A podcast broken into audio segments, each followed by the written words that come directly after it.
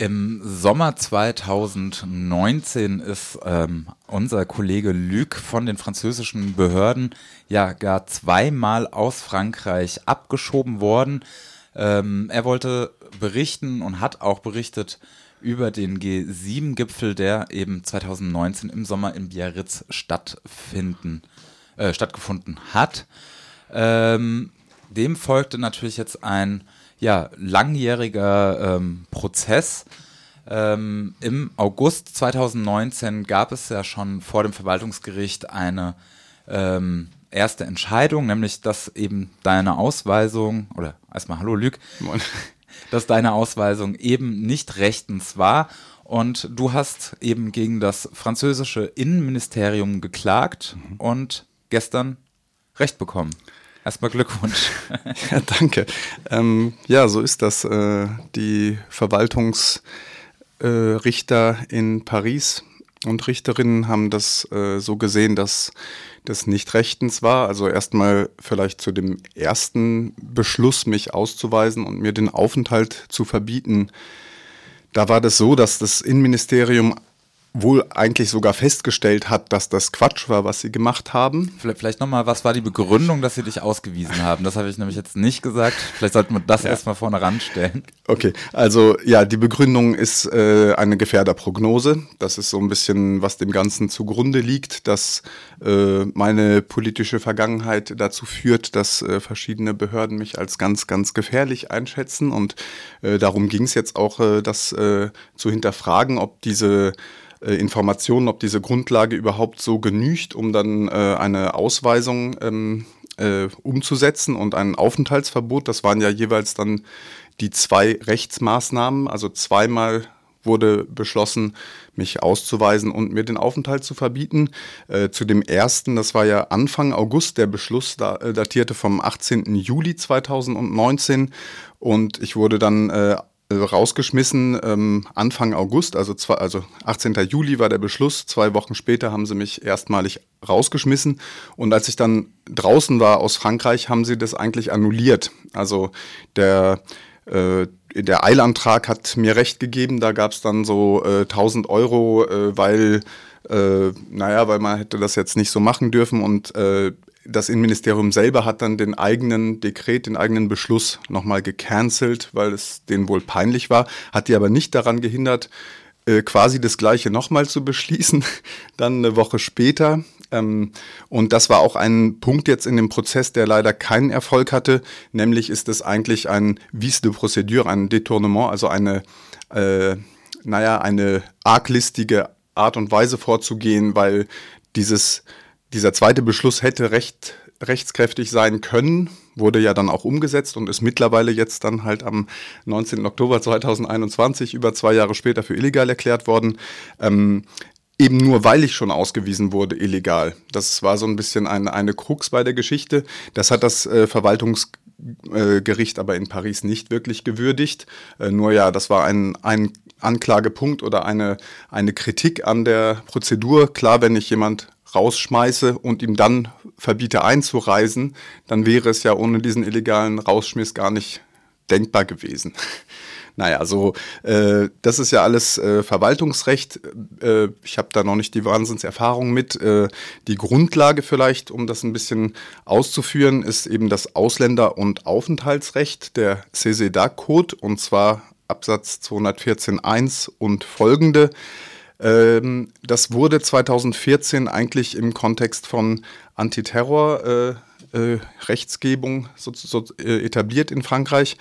Und äh, naja, weitere Elemente, die jetzt zum Tragen kamen im Bescheid, der gestern, also im Urteil, der mir gestern zuge das mir gestern zugestellt wurde, sind auch äh, EU-Rats- und Parlamentsbeschlüsse von 2004, äh, 38 äh, CE, 2004 38 CE, das französische Aufenthaltsrecht insgesamt der und noch ein weiterer äh, Bescheid von 2005 und allgemein das Verwaltungsrecht.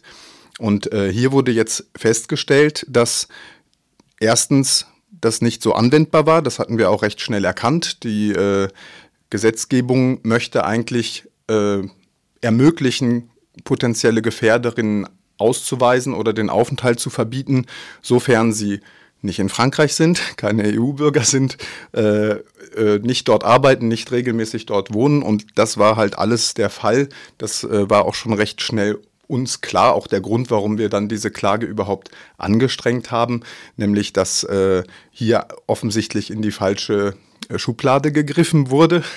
Ja, und dann der zweite Aspekt war ja, dass ich so wahnsinnig gefährlich äh, sein soll. Das waren Zurufe der deutschen Behörden, die ab 2005 diverse recht äh, lapalienhafte Verfahren angeführt haben, wie ein Verstoß gegen das Versammlungsgesetz oder eine Hausbesetzung oder solche Dinge, die aber alle immer noch dazu führen, dass es keinen Eintrag gibt im, im Strafregister, keinen, nicht im Großen, also nicht das, also es sind alles Verurteilungen gewesen zu 40, 60, 80 maximal Tagessätzen. Nichts, wo man jetzt rechtfertigen könnte, äh, das ist ein schwerkrimineller äh, Bürger. Ähm, und äh, es gab dann im Zuge der Prozedur, das muss sich so vorgestellt werden, das ist eine Art Streitgespräch. Wir haben geklagt, darauf hat das Innenministerium äh, auch ein, eine Gegenrede sozusagen formuliert. Das sind dann immer so 10, 20 Seiten äh, angesichts des Paragraphen sowieso äh, ne, Verwaltungsrecht halt, äh, großer Dschungel. Das ging dann äh, ab Februar 2020 los, also die, der, der Angriff sozusagen auf äh, Place Beauvau, aufs Innenministerium. Die haben dann am äh, 10. März darauf geantwortet, einen Monat später.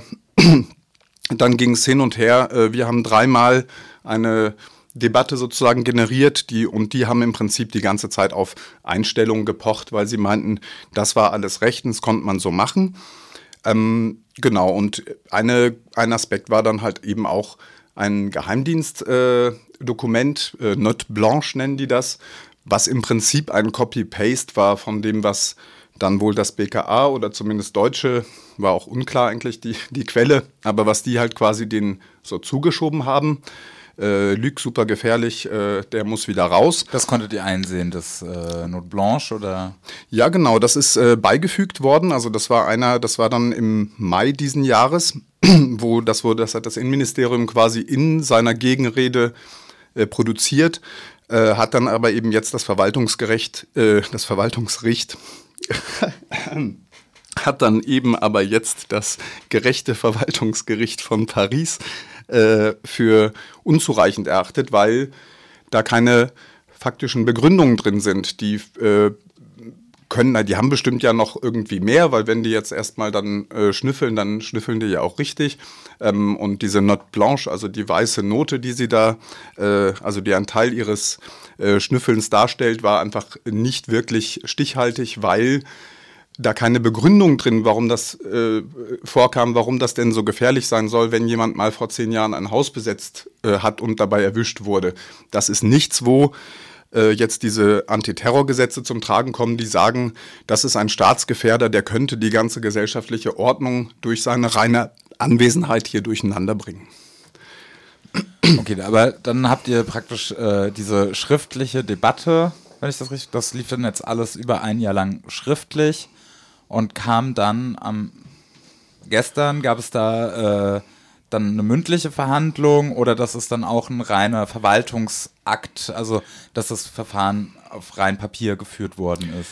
Nicht ganz, also das es lief über zwei Jahre ja fast, also das ging los dann äh, also seit Februar 2020, also so 20 Monate in, in etwa. Äh, es gab auch eine mündliche Verhandlung, da hatte ich auch kurz äh, hier im Radio mich gemeldet, das war vor 14 Tagen, Anfang äh, Oktober, da war ich in Paris mit meiner Anwältin Norma Julian Crabotta, die mich vertreten hat. Und da gab es dann schon eine, naja, Verhandlung. Es ist nicht wie beim Strafrecht, dass dann ein Plädoyer gesprochen wird oder so, sondern es werden Observationen, es werden Betrachtungen dargelegt. Und da konnte dann auch äh, recht glaubwürdig, also es gab erstmal die Rapporteuse Publique, die Rapporteur Public, die Frau Kaladin, nee, Entschuldigung, da komme ich jetzt gerade durcheinander mit den Namen, äh, jedenfalls eine, eine Frau, die sozusagen den ähm, genau, Frau Menemenis, äh, die ist Rapporteur Public, das ist eine äh, hohe Beamtin, die sozusagen zusätzlich zur Kammer äh, einen Einblick bekommt in diese Dokumente und die hat im Prinzip dann fast so eine staatsanwaltschaftliche, staatsanwaltschaftliche Rolle, äh, dass sie dann ähm, äh, sagt, so und so betrachten wir das, äh, macht damit, was ihr wollt. Also das Gericht bleibt unabhängig. Im Übrigen, Frankreich wurde schon verurteilt für die Existenz dieser Funktion, weil das ja ein bisschen komisch ist, dass dann noch extern oder so semi-extern vom Staat benannt noch irgendeinen Mensch dazukommt und sagt, ja, übrigens, wir finden das auch, dass es so und so laufen müsste. Jedenfalls hat die schon sehr zu unseren Gunsten ge, äh, gesprochen.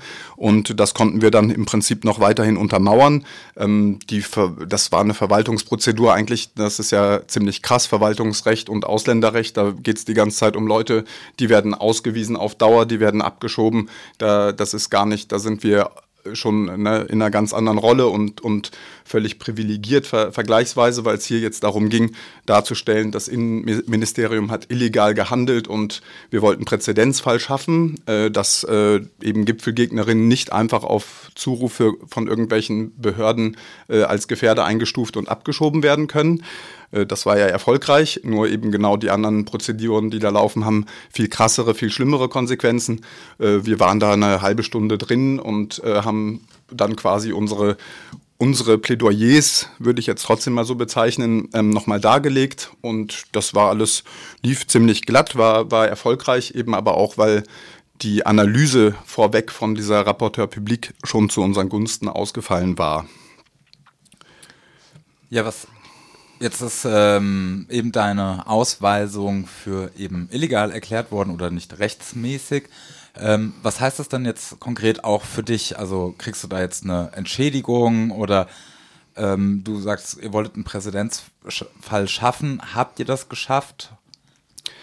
Ja, also was die Entschädigung betrifft, das ist ziemlich überschaubar. Äh, die, gut, die Gerichtskosten werden getragen, die Anwaltskosten werden getragen und es gibt so ein bisschen Geld zurück, aber insgesamt ist das so im niedrigen vierstelligen Bereich. Das, äh, was da übrig bleibt, geht dann sowieso in die äh, Antirepressionskassen. Das ist im Prinzip ja für weiter dann sozusagen Mittel für, für die Verteidigung von, von, von politischen Menschen und, und Strukturen.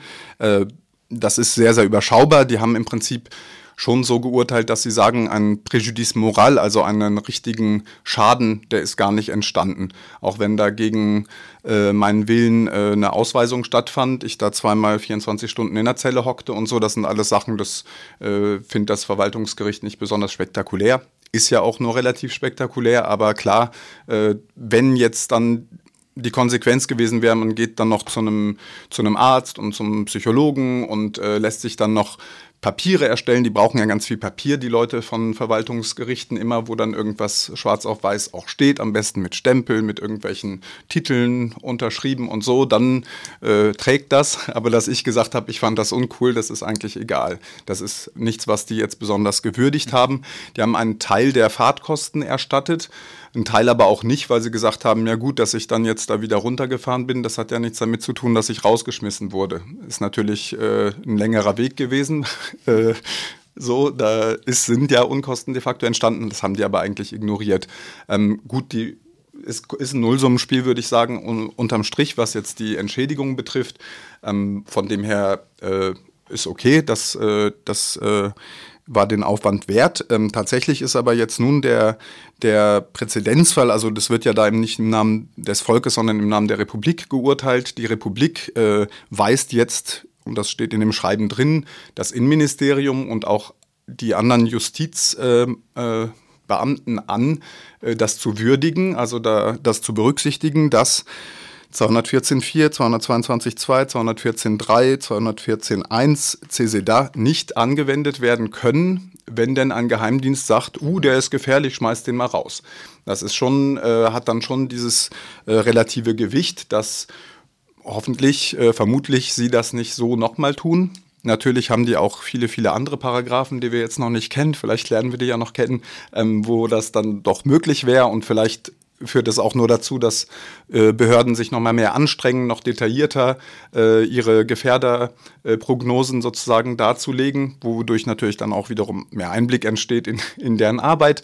Ähm, genau, aber das war jetzt schon ein Erfolg, den eben die Norma Julien Crabotin und auch Muriel Rüff, das waren ja meine zwei Anwältinnen eben aus Paris und Lille jeweils, erstritten haben. Äh, und das ist schon, äh, finde ich, ein, ein richtiger juristischer Erfolg, weil, naja, ist natürlich, politisch muss man das auch, äh, es ist auch zwiespältig, weil es könnte ja auch da gemutmaßt werden, dem Innenministerium oder diesen Behörden ist es egal. Sie schmeißen halt jemand raus und wenn es dann nachher äh, für illegal erklärt wird, dann ist es ja trotzdem passiert. Und das ist ja auch in anderen äh, Prozeduren schon genauso aufgeflogen, dass sie im Zweifel, wenn es dann um ihre innere Sicherheit geht, die auch nicht unbedingt äh, in erster Linie das, das Recht äh, äh, so würdigen, wie es vielleicht in, aus Sicht eines Verwaltungsgerichts oder von höheren Instanzen zu würdigen wäre, sondern dass sie einfach sagen, äh, Trompi, äh, schmeißen wir den mal mit den Mitteln, die wir halt jetzt gerade, die uns gerade einfallen, raus und dann haben wir das Ziel erreicht und dass sie jetzt da ein paar tausend Euro abdrücken müssen und so ein bisschen äh, negativ äh, in negativem Licht erscheinen, kann sein, dass es denen wurscht ist. Andererseits kann es natürlich jetzt auch nochmal ein bisschen mediale Resonanz bekommen. Das ist natürlich, äh, ja gut, da geht der Wahlkampf jetzt los. Äh, das Innenministerium Frankreich hat in den letzten Jahren sowieso nicht in erster Linie äh, ganz viel Lorbeeren gesammelt, sondern war viel in der Kritik äh, über Polizeigewalt, über auch, äh, auch im Zusammenhang mit Ausländerrecht ganz viel, äh, eben wie gesagt mit Betroffen waren da Leute, die viel, viel, viel Schlimmeres erwarten und viel, viel härter behandelt werden. Aber es ist vielleicht ein kleiner Beitrag dazu, äh, den der Macron-Exekutiven nochmal ein bisschen mit in die Parade zu fahren. Und äh, ja, da bin ich eigentlich schon ganz zufrieden. Ähm, naja, mal schauen, wie es weitergeht. Ich, ich denke, dass die Duchamp Doris hieß der Präsident dort. Ähm, dass diese Kammer da schon ein, schon, schon ein, ein Gewicht hat und äh, das jetzt dann erstmal so stehen bleibt und äh, wir, naja, zufrieden sein können, dass äh, diese Prozedur zu unseren Gunsten ausgegangen ist.